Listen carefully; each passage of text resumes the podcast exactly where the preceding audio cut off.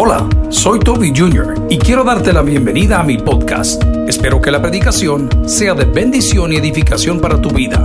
Comparte esta información con otros. Espero que disfrutes lo que Dios tiene para ti el día de hoy. Que Dios te bendiga. Abra su Biblia en el libro de Éxodo capítulo 4. En una conversación que Dios mismo tuvo con Moisés. Y la pregunta que le hace Dios a Moisés es la que quiero pasarle a usted el día de hoy. Y él le pregunta, ¿qué tienes en tu mano? ¿Qué tienes en tu mano? Pareciera que nuestras manos andamos llevando nuestros problemas, nuestras cuitas, nuestros pecados, y hemos olvidado tomar la espada de la fe, ese yelmo que la Biblia nos da, ese escudo que nos protege, y hemos tomado los problemas como algo primario de andar en la mano todo el día. Habemos muchos que si no andamos un cuchillo, un machete o un arma de fuego nos sentimos débiles. Pero hay una promesa de Dios y Dios dijo, mi presencia irá contigo. ¿Qué tienes en tus manos? La palabra del Señor en Éxodo capítulo 4 la leemos en el nombre del Padre, del Hijo y del Espíritu Santo. La iglesia dice, amén. Entonces Moisés respondió diciendo, aquí ellos no me creerán ni oirán mi voz, porque dirán, no te ha aparecido Jehová. Oremos al Señor Padre. Confesamos nuestros pecados, venimos ante ti con corazones literalmente, Señor, arrepentidos. Ábranos al corazón. Ayuda a aquel Señor que está en terrible dificultad. Ayuda a aquel Señor que está también en tremenda bendición para que no te olvide. Y ayuda a aquellos que no te conocen. Inspira mis labios para alimentar a tus ovejas. Te lo suplico en y con humildad. En el nombre del Padre, del Hijo del Espíritu Santo. La iglesia dice, amén. Pueden sentarse amigos y hermanos. ¿Qué tienes en tus manos? Muchos de nosotros andamos siempre desplegando autoridad a través de lo que tenemos como cargo o como puesto. Hay un hombre muy famoso llamado Jeremy o Jeremías que ha sido procesado en Estados Unidos repetidas veces y hace unas semanas lo condenaron a 18 meses de prisión porque él es aficionado a hacerse pasar por un policía. Y él se viste como policía, habla como policía, anda un vehículo pintado como policía anda una placa desplegada como de policía, anda un uniforme que parece ser policía, pero no es policía. Entonces él se da la tarea, específicamente en el estado de Georgia o de la Florida, de andar manejando y andar dando órdenes y andar deteniendo gente, corrigiendo al ciudadano, a los que están ahí participando. Y la gente comenzó a llamar al 911 y decía, hay un hombre vestido de policía que anda en una moto y me insultó y me dijo y me quitó. Un día de estos, Jeremy se quedó sin gasolina en su moto y llegó a una dispensadora, a una estación de gasolina. Y dijo, en el nombre de la ley necesito gasolina para mi vehículo. Y le dieron 13 dólares por 40 centavos. Por esos 13 dólares lo arrestaron. Porque dijo que volvería a pagarlos y nunca volvió. Muchos de nosotros andamos por la vida desplegando lo que somos, desplegando lo que tenemos y no desplegando al gran Dios que nos acompaña. Ante los problemas tus títulos no valen. Ante las necesidades de salud tu dinero no puede hacer nada. Ante los problemas de la vida, nuestro uniforme y nuestra placa de pastor o nuestro título de reverendo o nuestro nombramiento de diácono no sirve de nada. Pero aquel que está acompañado de la mano de Dios saldrá victorioso de cada una de sus problemas. ¿Por qué lo digo con esa seguridad? Porque no lo dije yo, lo dice la palabra del Señor. ¿Qué tienes en tus manos? ¿Cuántos de nosotros cuando no tenemos dinero nos ponemos nerviosos? Pero la Biblia ¿qué dice? No pierdan la fe. Vean las aves del campo. En El Salvador, vean los perros aguacateros. Nunca han trabajado y siempre se hartan. Así es la barriga que anda el chucho, mire, y el de su casa todo jalado como que es un marido. ¿Por qué? Porque siempre hay una persona en la pupusería que por misericordia le da un pedacito. Y se van a la venta de tortas y le dan otro pedacito. Y se va a la venta de pan y otro le da otro pedacito. Eh, parece diputado. Nunca ha trabajado y siempre se ha hartado del pueblo. Mire qué curioso. ¿Qué tienes en tus manos, querido? El día de hoy tienes en tus manos todas las promesas de Dios para tu vida y bendición. Esto se llama la Biblia. ¿Qué tienes en tus manos? Pero el problema es que la tienes en tus manos, pero no la conoces. No sabes que tiene vida propia. No entiendes cómo un libro que tardó 1500 años en formarse, con 40 autores diferentes, dividido en dos bloques, tiene tanto poder de tal forma que se le llama el libro de los libros. Sigue siendo el libro más vendido de todos los tiempos, ojo, pero sigue siendo el menos leído de todos los tiempos. Pareciera que la Biblia se convirtió en un amuleto. Pareciera que la Biblia se convirtió en un libro que te da seguridad en tu casa. No, querido, este libro te puede dar vida eterna. Este libro te da vida y vida en abundancia. Este libro te enseña a cómo vivir contigo mismo. Este libro te enseña a cómo vivir para con los demás. Y en esta conversación que tuvo Dios con Moisés en Éxodo capítulo 4, lo primero que dice entonces Moisés respondió diciendo, he aquí, no me creerán. Por supuesto que la gente no nos cree cuando estamos lejos de Dios, pero cuando estamos con Dios somos nueva criatura. El único poder que tú y yo tenemos delante de la sociedad de parte de Dios es nuestro testimonio. Ese es el poder y la autoridad. Aquí no tienes que andar con placa, ni con corbata, ni con uniforme, ni con saco. Aquí tienes que andar de la mano con Dios. ¿Qué decía nuestro pastor? Tómese de las dos manos de Dios. La palabra del Señor nos habla de un hombre que tenía un historial terrible. Moisés tenía severos problemas de carácter. Moisés tenía severos problemas de familia. Moisés había sido herido desde muy chico porque no fue criado con su mamá. Moisés había sido abandonado por su hermana en sangre. Pero Dios escogió a lo más vil del mundo para bendecir y para avergonzar a lo más sabio. Y ahí entramos nosotros, hermano. ¿Sabes qué tienes en tus manos? Una nueva vida entrado en los 52 años de edad, siendo consciente, con suerte, con la bendición de Dios, llevando una vida calmada, me quedarán 100 años de vida. ¿Por qué se ríen?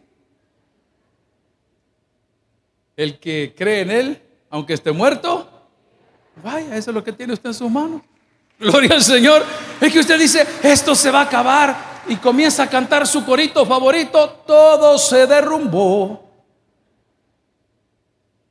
Pues si le tiran piedras, el inteligente con las piedras construye muros.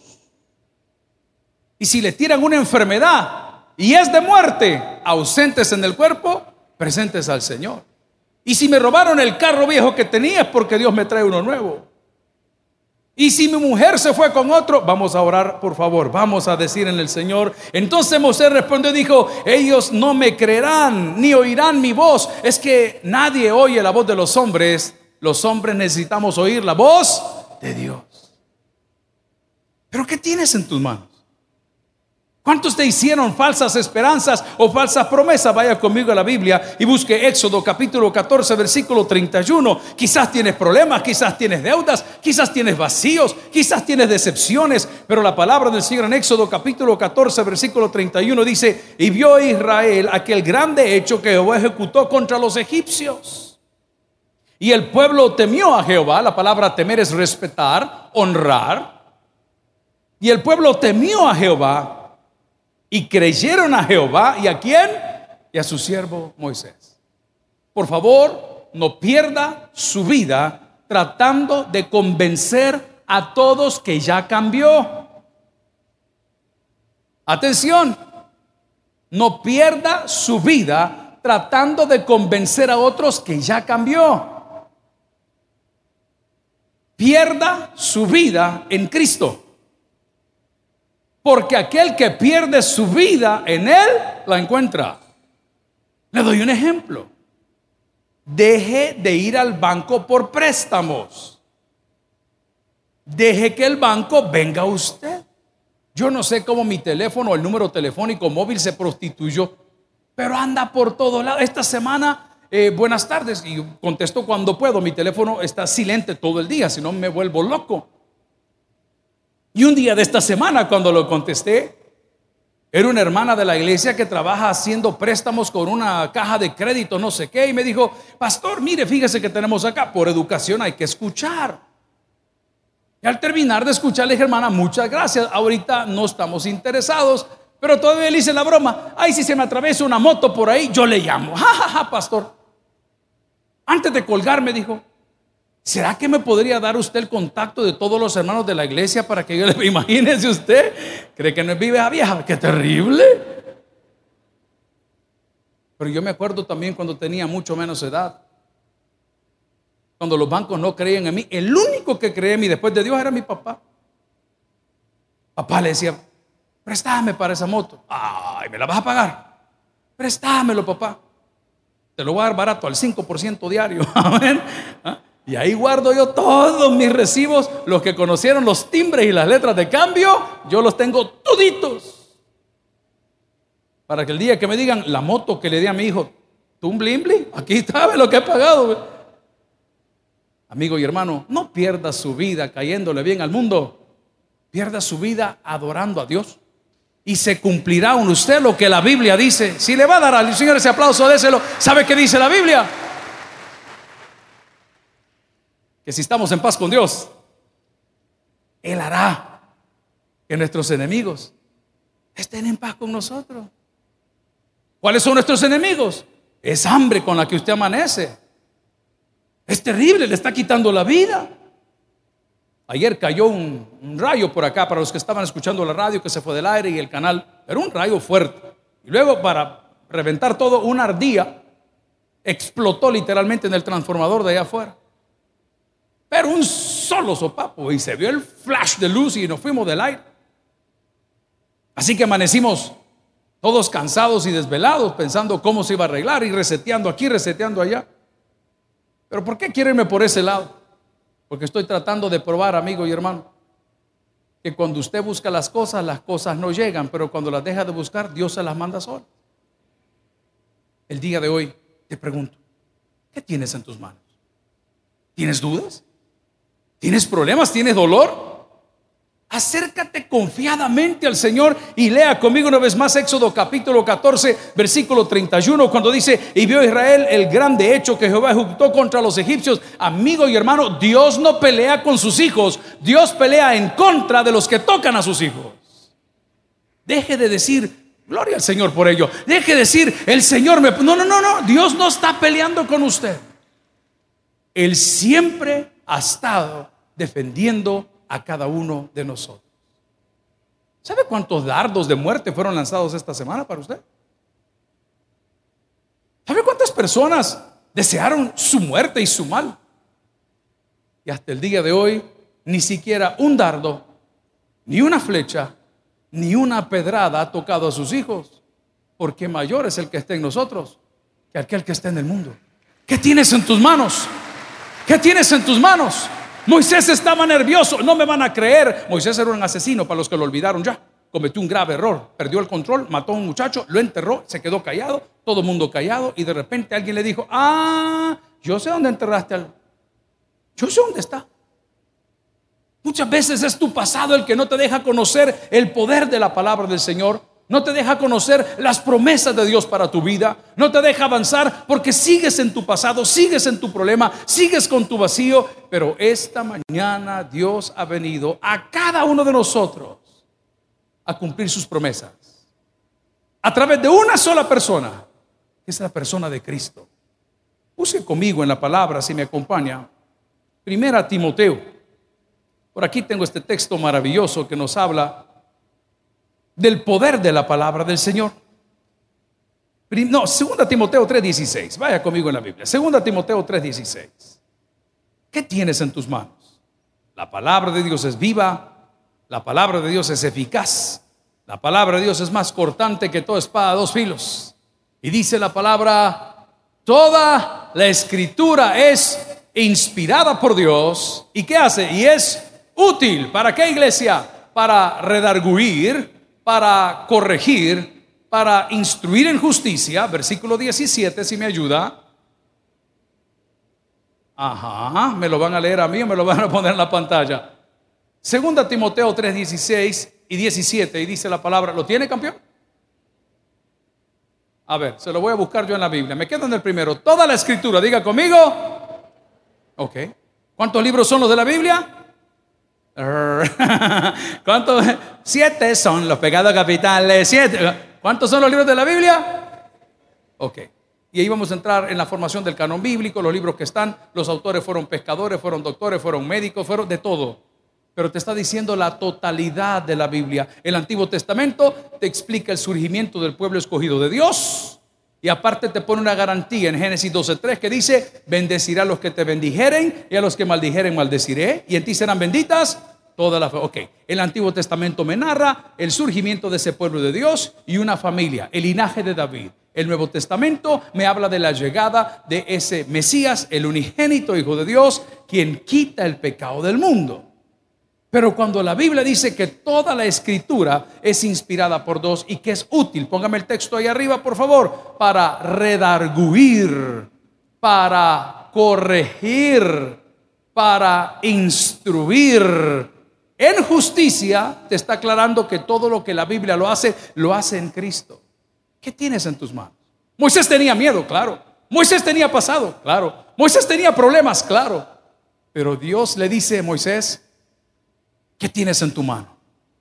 Y él respondió esto, en el texto inicial de Éxodo capítulo 4, esta vara, esta vara. Ok, ocupe la palabra vara y vaya al libro de los Salmos capítulo 23 y decía, tu vara y tu callado. ¿Qué tienes en tu mano? Esta vara. ¿Y qué le dijo el Señor? Tírala al piso. Y en ese momento, esa palabra causó miedo. Todas las promesas de Jesús son apoyo poderoso de nuestra fe. Ayer estábamos recorriendo y le pido que al salir del templo pueda ir a orar en el terreno donde estamos queriendo levantar un edificio llamado Betel para los niños de educación especial. Los planos de ese edificio los dejó mi pastor en el año 2008. Estamos en el 21. 2008 al 21. Oiga lo que le voy a decir y lo voy a decir en fe. Por fe. Ese edificio ya está construido. En el año 2022. Oiga lo que le estoy diciendo. Ese aplauso no es para mí, es para Dios. Déselo de corazón. Dice, pastor, estamos en pandemia. Pastor, no tenemos las finanzas. Pastor, no tenemos ahorita cómo seguir avanzando les voy a decir lo que la Biblia dice. El que hace estas cosas por uno de mis pequeños, para mí lo hace. La mitad puede creer, la mitad no puede creer, pero Dios no basa la fe en nosotros, sino en su poder. Oiga lo que le digo, ¿qué tienes en tus manos?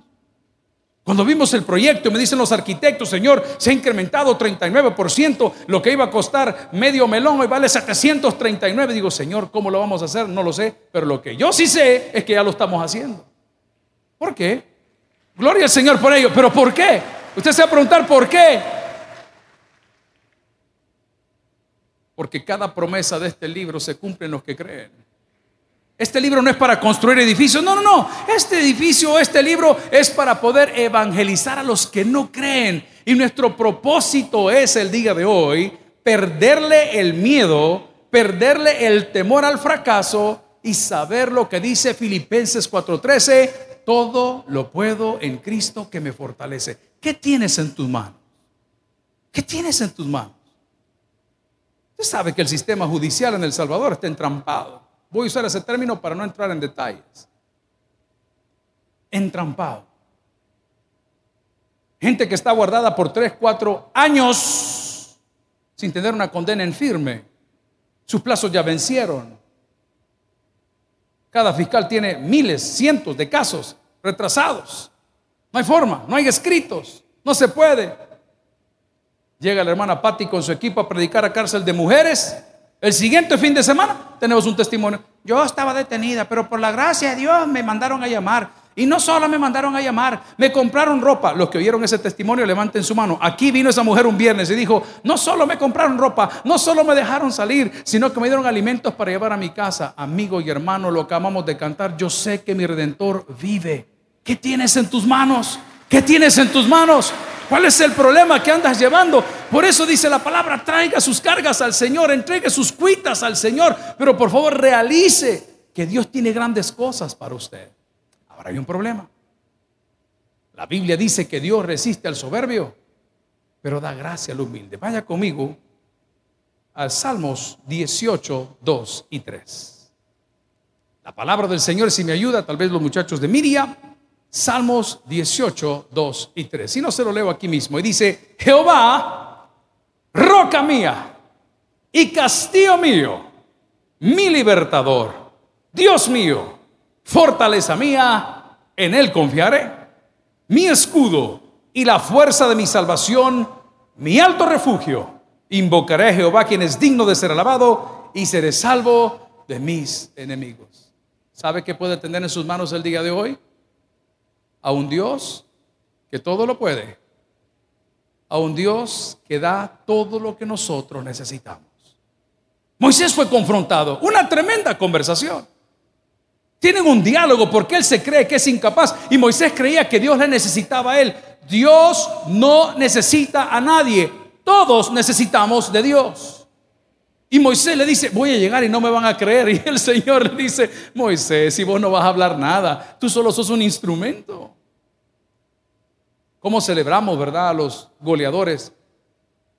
¿Cuántos saben que va a ganar el Alianza el día de hoy? Levanten la mano, por favor. Se han acabado las piedras en la ciudad, los machetes y los cuchillos. Se han escaseado.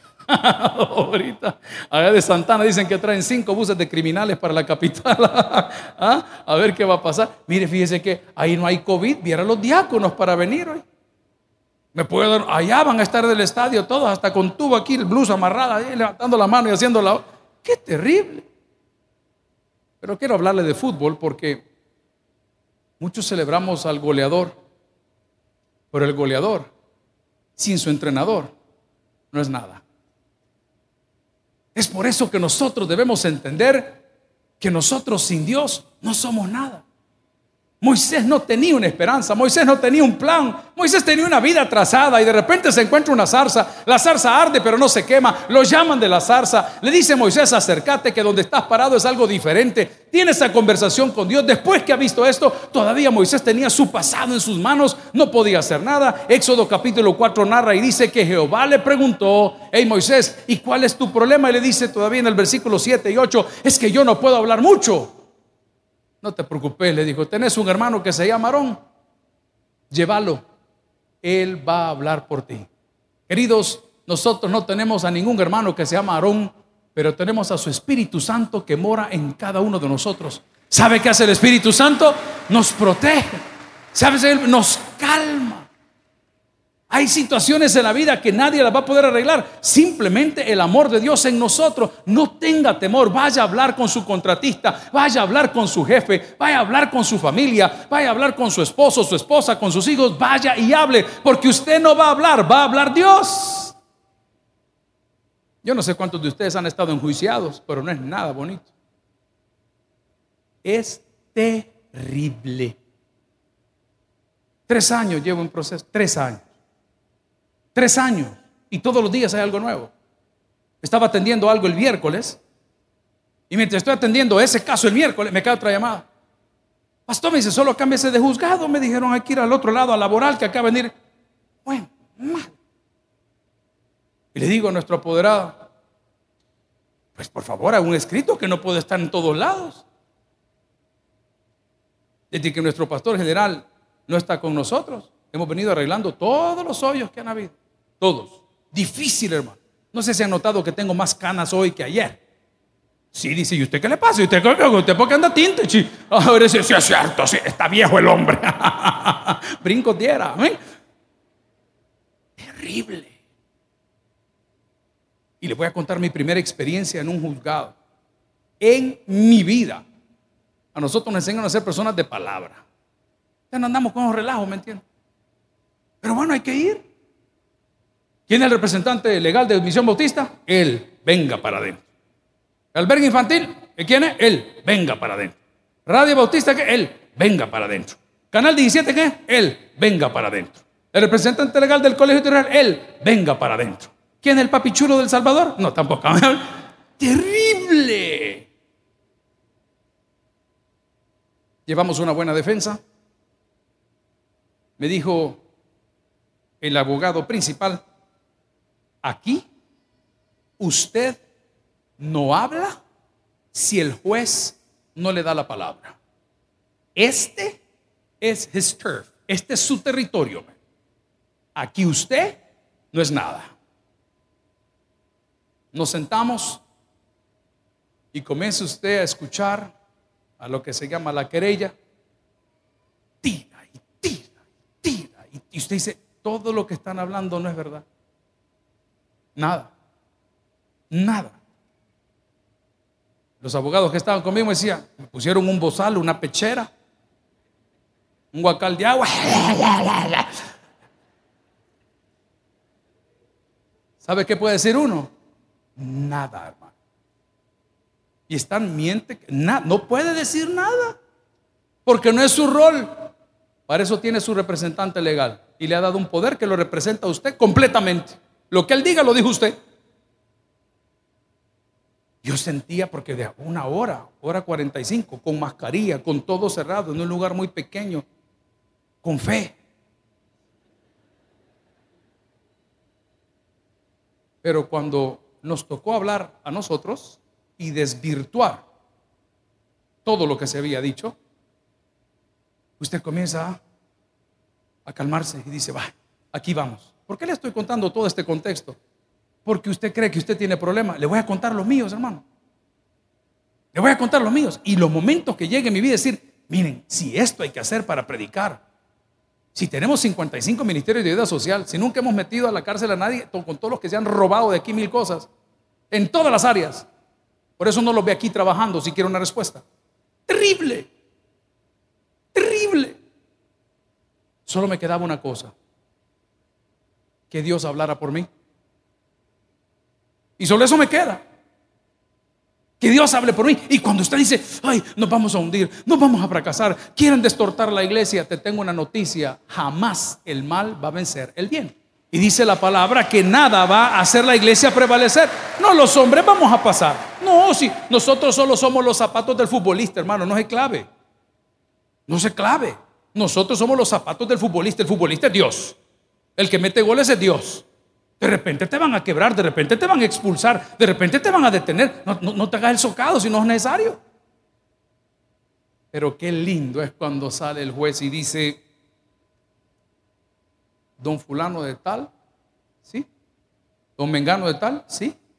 Habiendo visto que, pam, pam, pam, pam, pam, pam, pam, pam, pam. Ay, usted por dentro, tengo fe.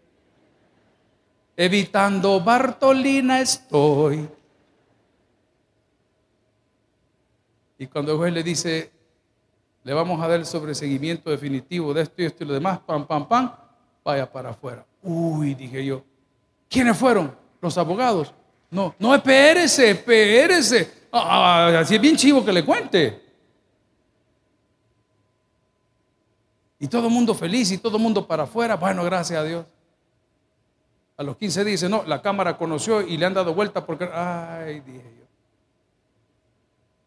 Oiga lo que le voy a decir. De una y de mil batallas te va a sacar Dios. Déjelo hablar. Déjelo hablar. ¿Qué tienes en tus manos? Y te lo estoy diciendo porque en el proceso perdemos la fe. Yo también, ay no, aquí sí nos van a agarrar, ay no, aquí sí tal cosa. Hermano, no se trata de la persona, se trata de la visión de Dios. Y Dios en Moisés tenía una visión, sacar a su pueblo de la esclavitud. Dios en su vida tiene una visión. No es una clavación con usted, no es un problema suyo, es un problema más grande. There's an overall, hay algo mucho más grande. Y eso mucho más grande es el amor de Dios. La palabra del Señor en Salmo 9, 9 y 10. Dice, Jehová será el refugio del pobre, refugio para el tiempo de angustia. En ti confiarán los que conocen tu nombre, por cuanto tú, oh Jehová, no desamparaste a los que te buscaron. Se lo leo una vez más porque hoy la media vino dormida y eso que les pagamos mañana. Jehová será el refugio del pobre, refugio para el tiempo de angustia. En ti confiarán los que conocen tu nombre, por cuanto, oh Jehová, no desamparaste a los que te buscaron. ¿Qué hizo Moisés? Puso excusas. ¿Qué hizo Dios? Fortaleció su fe. ¿Qué hizo Moisés? Tuvo miedo. ¿Qué hizo Dios? Lo empoderó. ¿Qué hizo Moisés? Le dijo, yo no puedo. ¿Qué hizo Dios? Le dio una persona que fuese con él.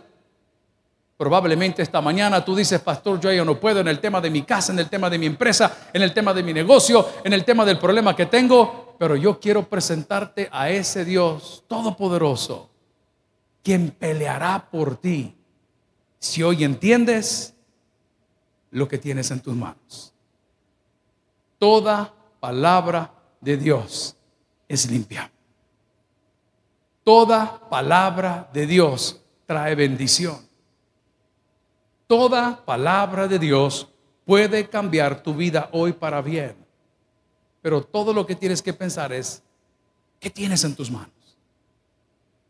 Lo que son tus problemas hoy, mañana serán testimonio de las victorias de Él. Gloria a Cristo por ello. Lo que te duele hoy, mañana serán sonrisas. Y te lo digo con fe y respeto.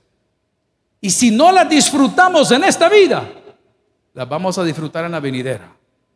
Porque este es el preámbulo de lo que los hijos de Dios tienen en la vida eterna. Amigos y hermanos, quiero cerrarle preguntando el día de hoy, ¿qué tienes en tus manos? ¿Vas a seguir con tus problemas? ¿Vas a seguir con tus temores?